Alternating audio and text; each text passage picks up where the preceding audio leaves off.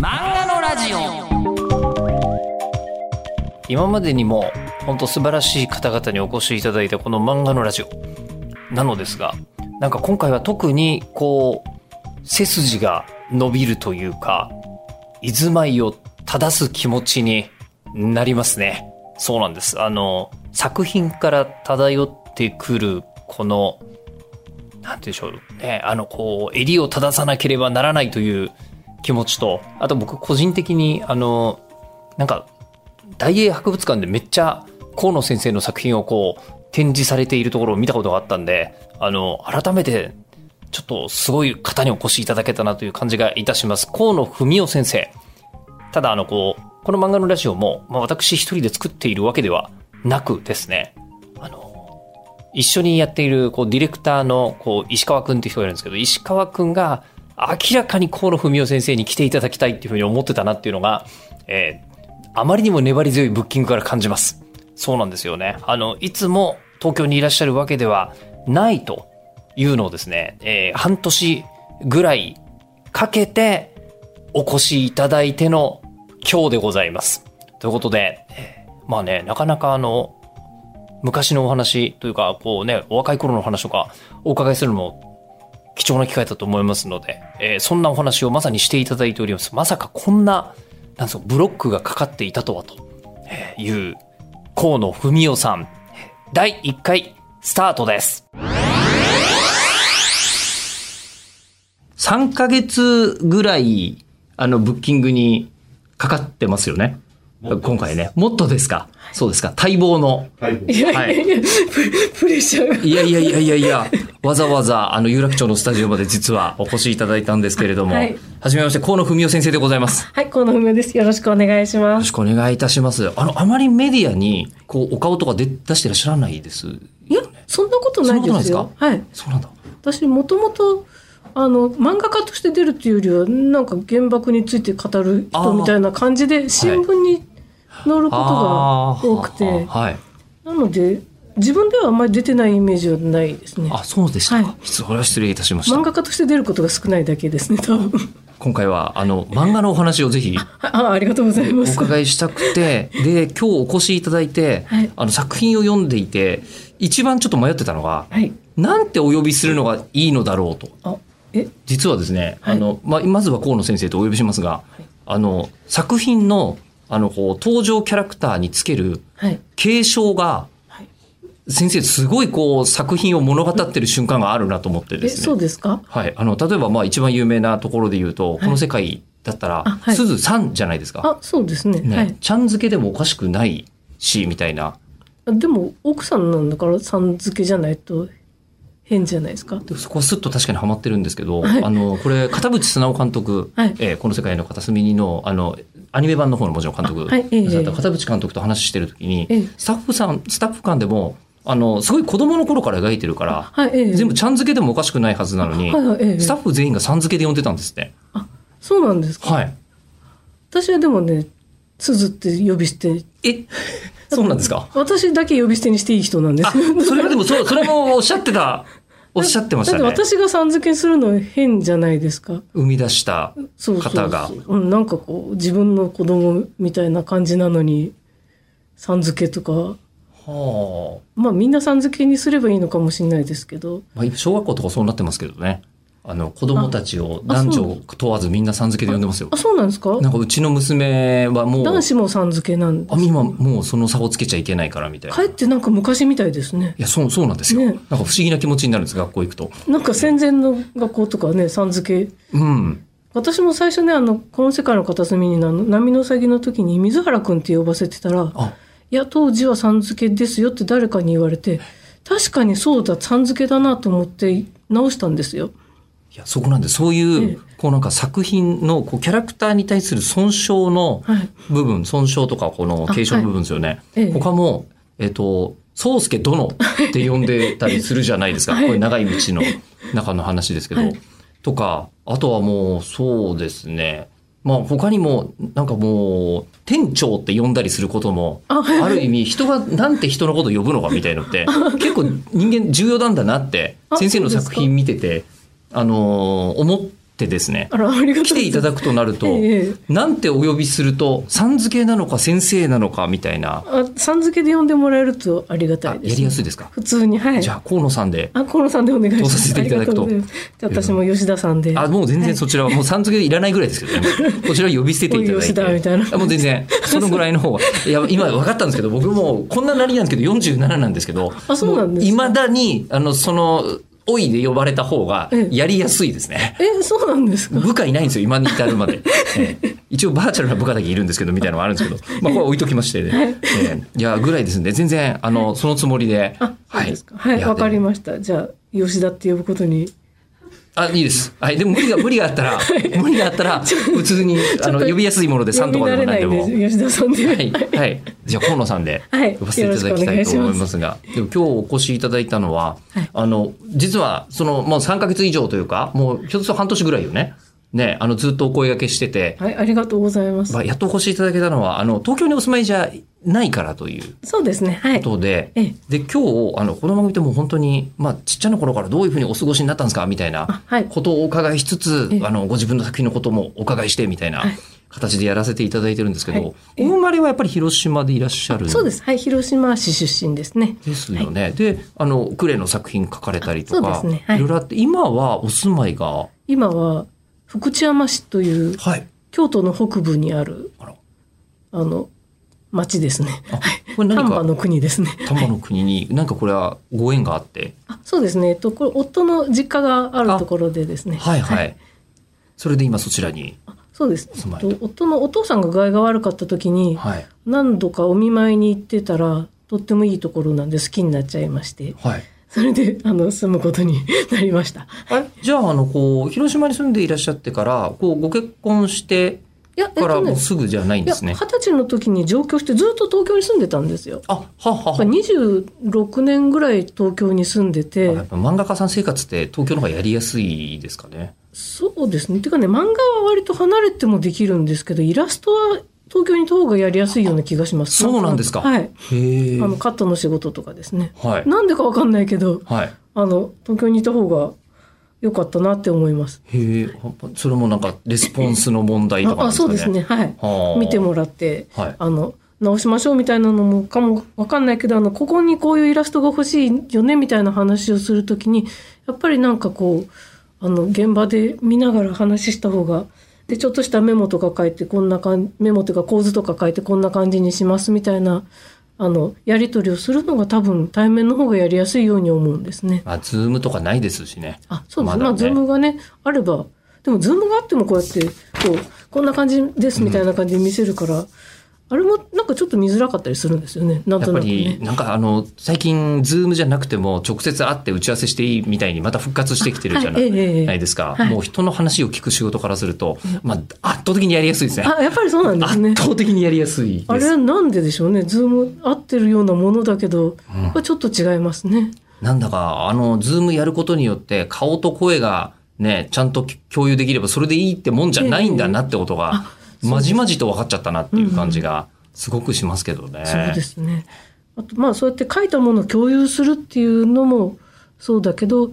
あの、本とかの打ち合わせだと紙質とか触って確かめるものっていうのは、ほどはいあのやっぱり会ってないとやりにくいもんだなと思いましたね。確かにそうですね。で、あと気がついてない、なんか人間の五感の外側のなんかもあるんでしょうね。ああそうですよね直接会う時本当うんに、うんあ、直接会ってんじゃないとわからないというようなことが。ええうんでも確かに、あの、本能さんの作品だとその辺ってものすごくページに焼き付いてる感じがあそうです。します。します。とてなんも。かでも今現場で会ってないとみたいな話をラジオでするっていうのも、ああね、これ離れた皆さんに届けるのも変な話ではありますけど。これでも不思議なことにラジオだと伝わるんであすよ。そうなんですか。しあの電話の方がええ相手の考えてること分かったりっていうのが、ズームよりある感じあるじゃないですか。あなるほどい息遣いみたいなものあってそこうとですそうですそうです、はいえええでえ実際に人間の耳ってなんかすごくて、ええあの僕まあラジオ屋なんで、ええっと水を水とはいお湯の音ええあの人間聞き分けられるんですって。はい。そうなんですか。はいこれあの言う言って言うとそうなんだって思うと思うんですけど皆さん多分無意識に分かってるんですよ。ええええあのよくよく聞くと水よりもお湯の方がちょっと粘っこい音なんですよね。そうなんですか。それでバレちゃうんですよラジオで「えー今からお湯継ぎます」って言って水継ぐと「いやこれ水じゃないですかね」みたいな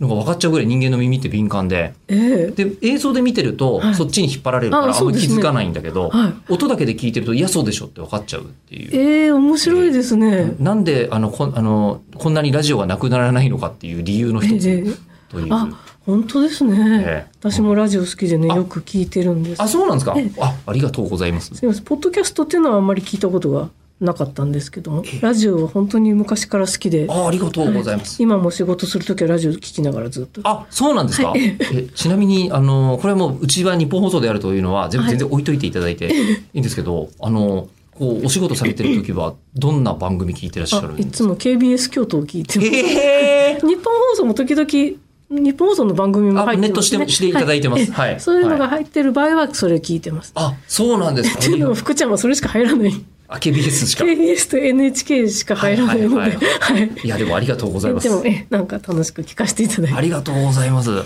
あ、すごい光栄なお話です。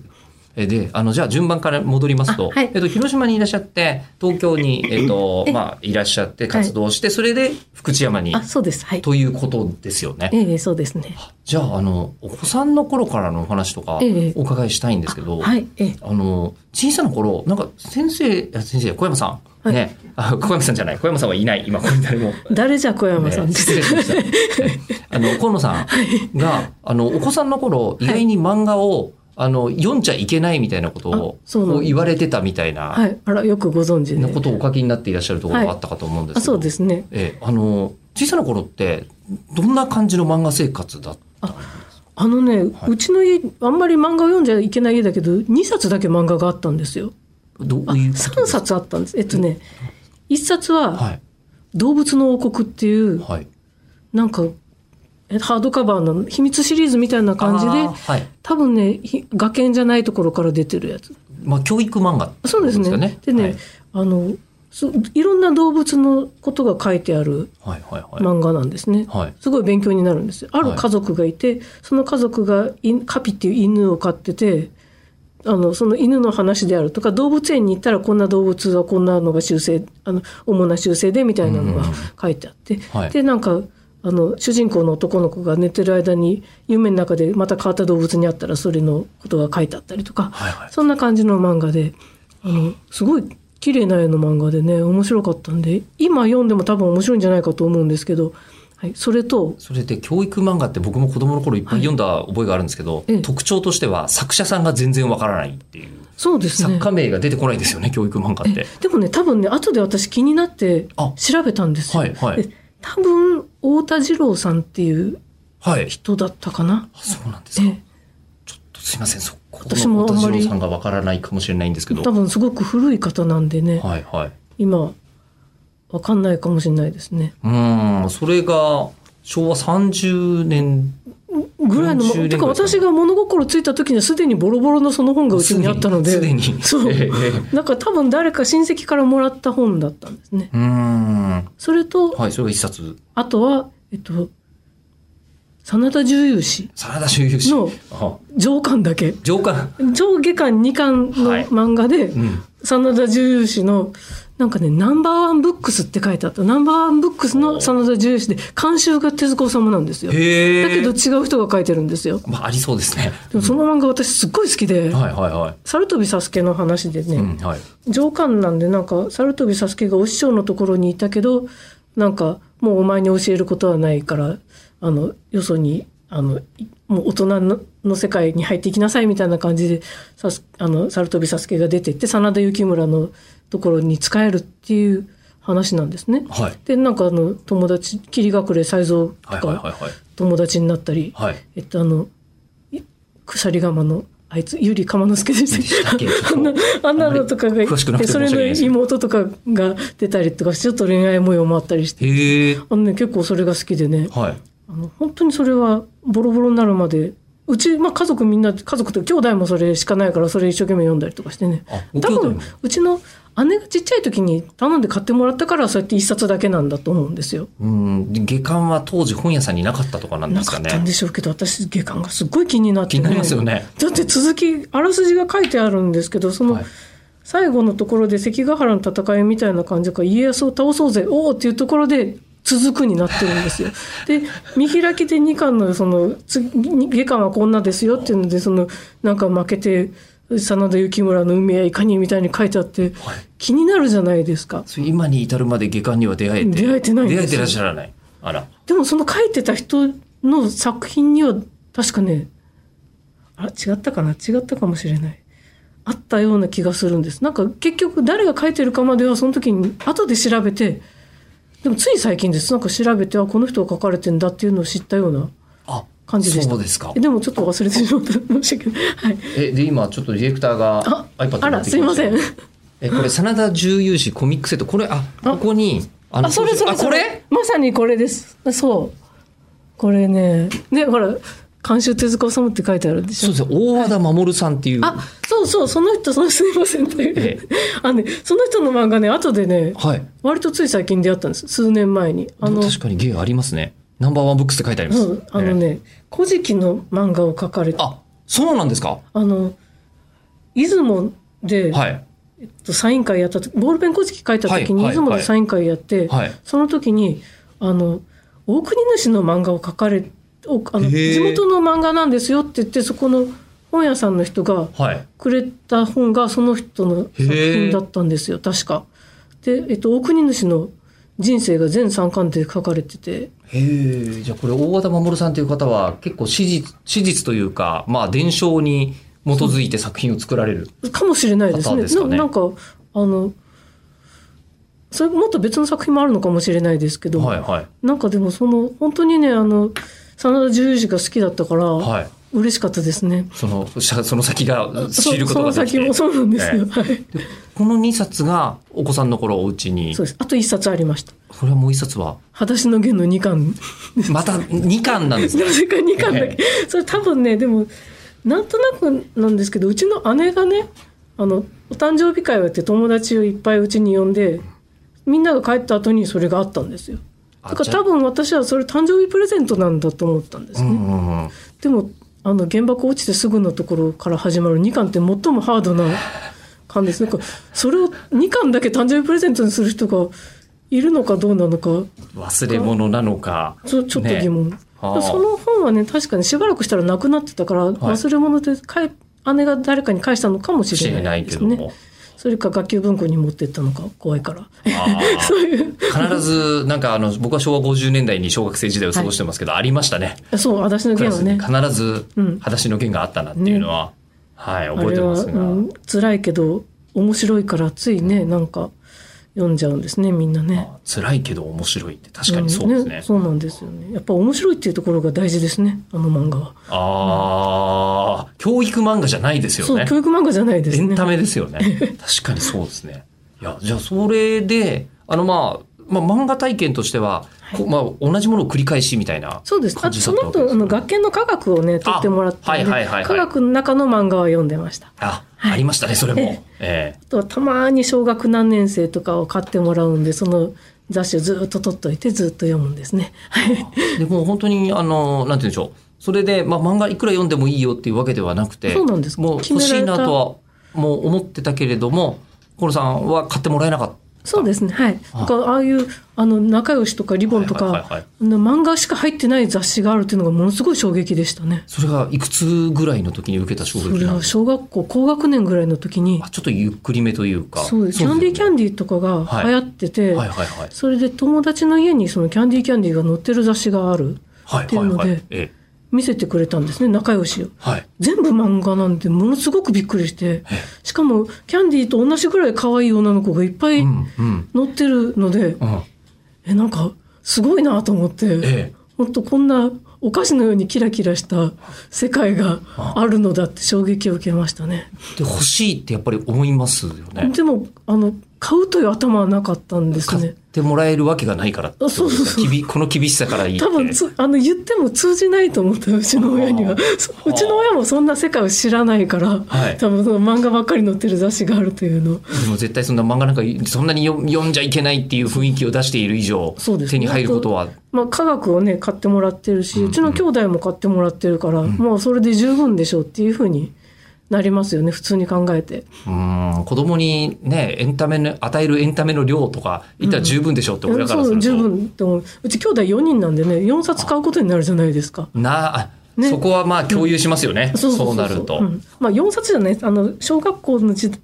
姉と弟がちょうど6年離れてるんではいあの姉が卒業したら弟が入るっていう感じで3冊ずつですね科学としてはあそういうことなん毎ですね年3冊ずつそういうあ毎毎月3冊ずつ新しいやつが購読三つ三子みたいな状態一で人ぐらい学習がいてもいいと思うんだけどなぜかみんな科学にみんな科学なのはもう全部あのなんていうか付録が欲しかったからとかそういうなん感ですじでかすね私の時に初めてあの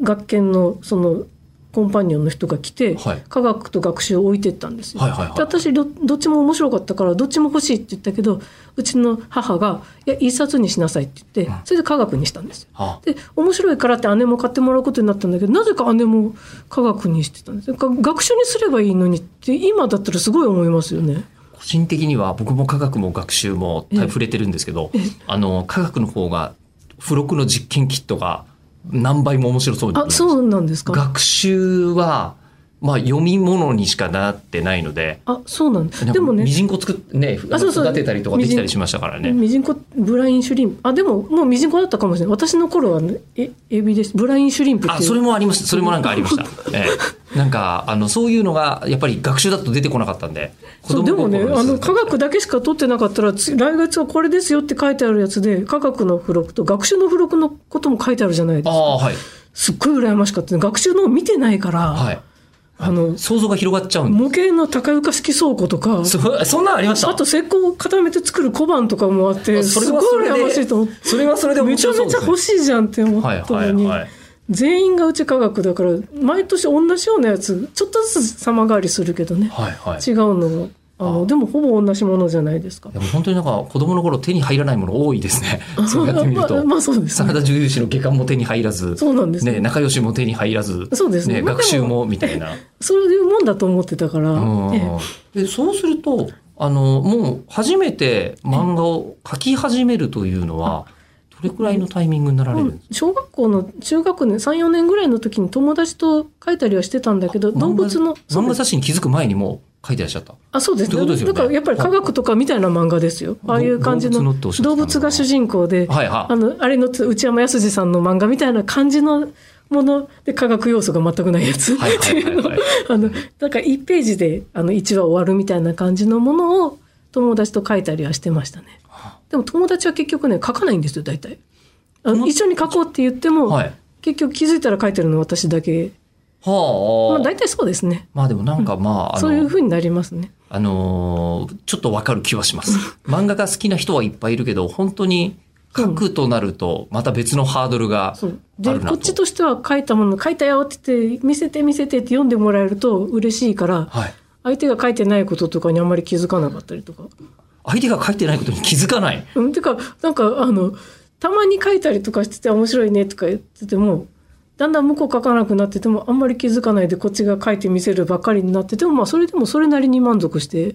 やっぱり、こう、あの、長じた後に、作家さんになる方であって、編集さんになる方じゃないなって感じがします ね。編集さんになる方だと、あいつ書いてないなって、まず気づかなきゃいけない感じがなるほど、ねそうですしねま。すが。うじゃあ、まあそういうのを書いてって、その頃は、もう、プロになりたいというかいや、全くその頃はそういうの考えてない。ただ絵を描くのはすごく好きだったのとお話作るのも好きだったんで、はいはい。えっ、と、まあ、漫画描くのと同じような感じで、その、学校でやる、ちょっとした演劇の脚本書いたりとかねあ。、そうなんですそかうそんなのやったり、あとまあ漫才みたいなのの脚本やったりとかね。えふえ友達と二人で喋ったりする、そのコントみたいなやつえの、そんなの、まあ小学校の時ですけどね。ええああいうのもさらさらすぐ書けるんですよ。すごい好きだったんですね。へえ。あと小説書いたりとかね。はい。へー友。達が主人公のやつとか。へそういえ。うのはい書いたりとかしてましたね。もう本当に創作少女だったんですね。そうですね絵を描くのとそういう物語を描くのが好きではい。あのいたんだけど漫画に本当に本格的に描き始めたのは中学校の時ですね。あ、中学校の時は何か衝撃を受けるような体験があったそんうですえっとね高学年になって松本零士さんの漫画おが私の世代は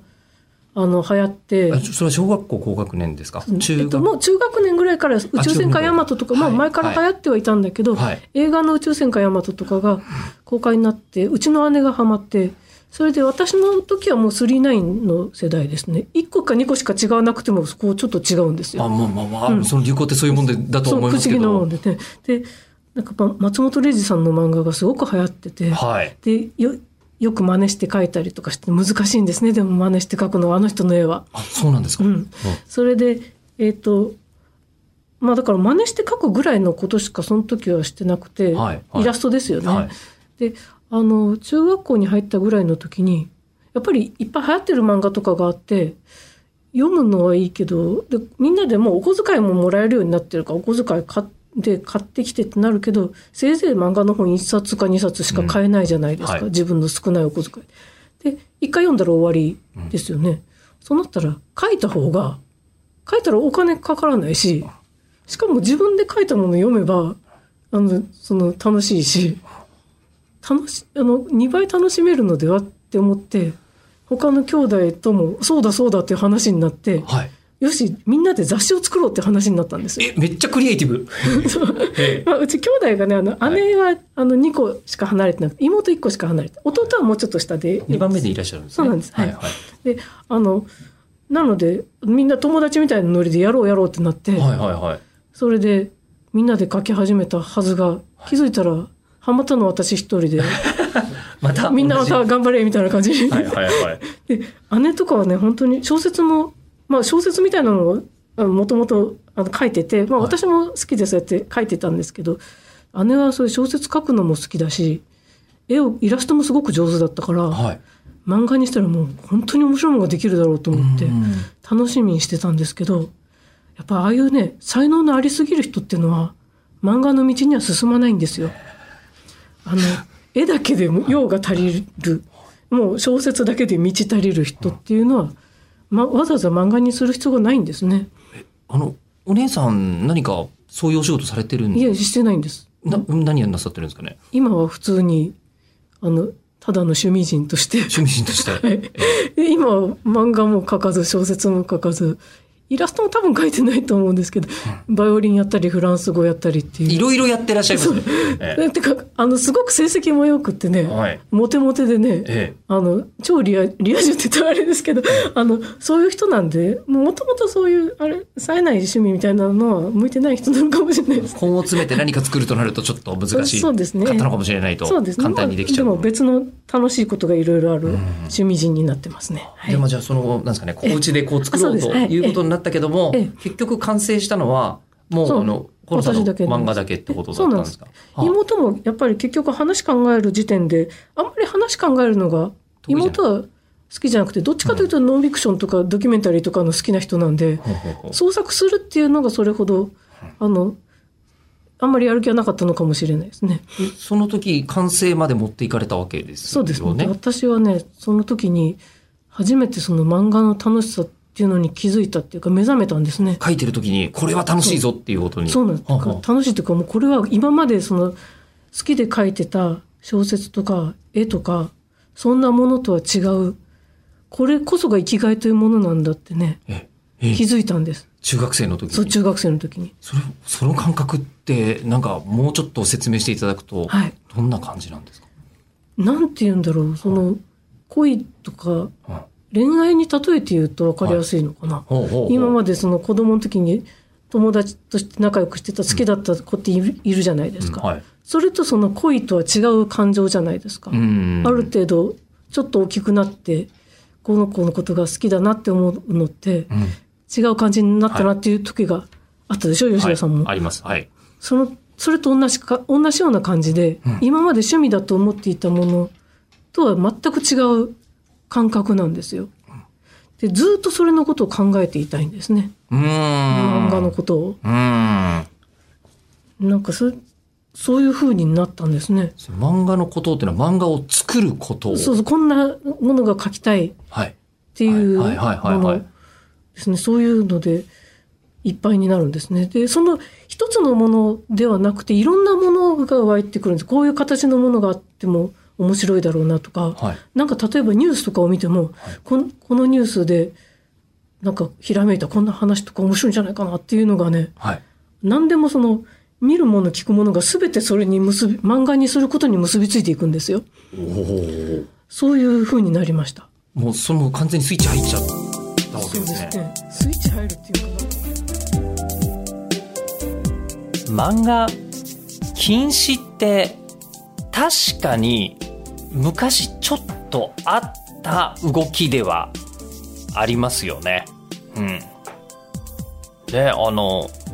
漫画と、あの、こう、小説で言うと、漫画には文字もあるし、絵もあるわけじゃないですか。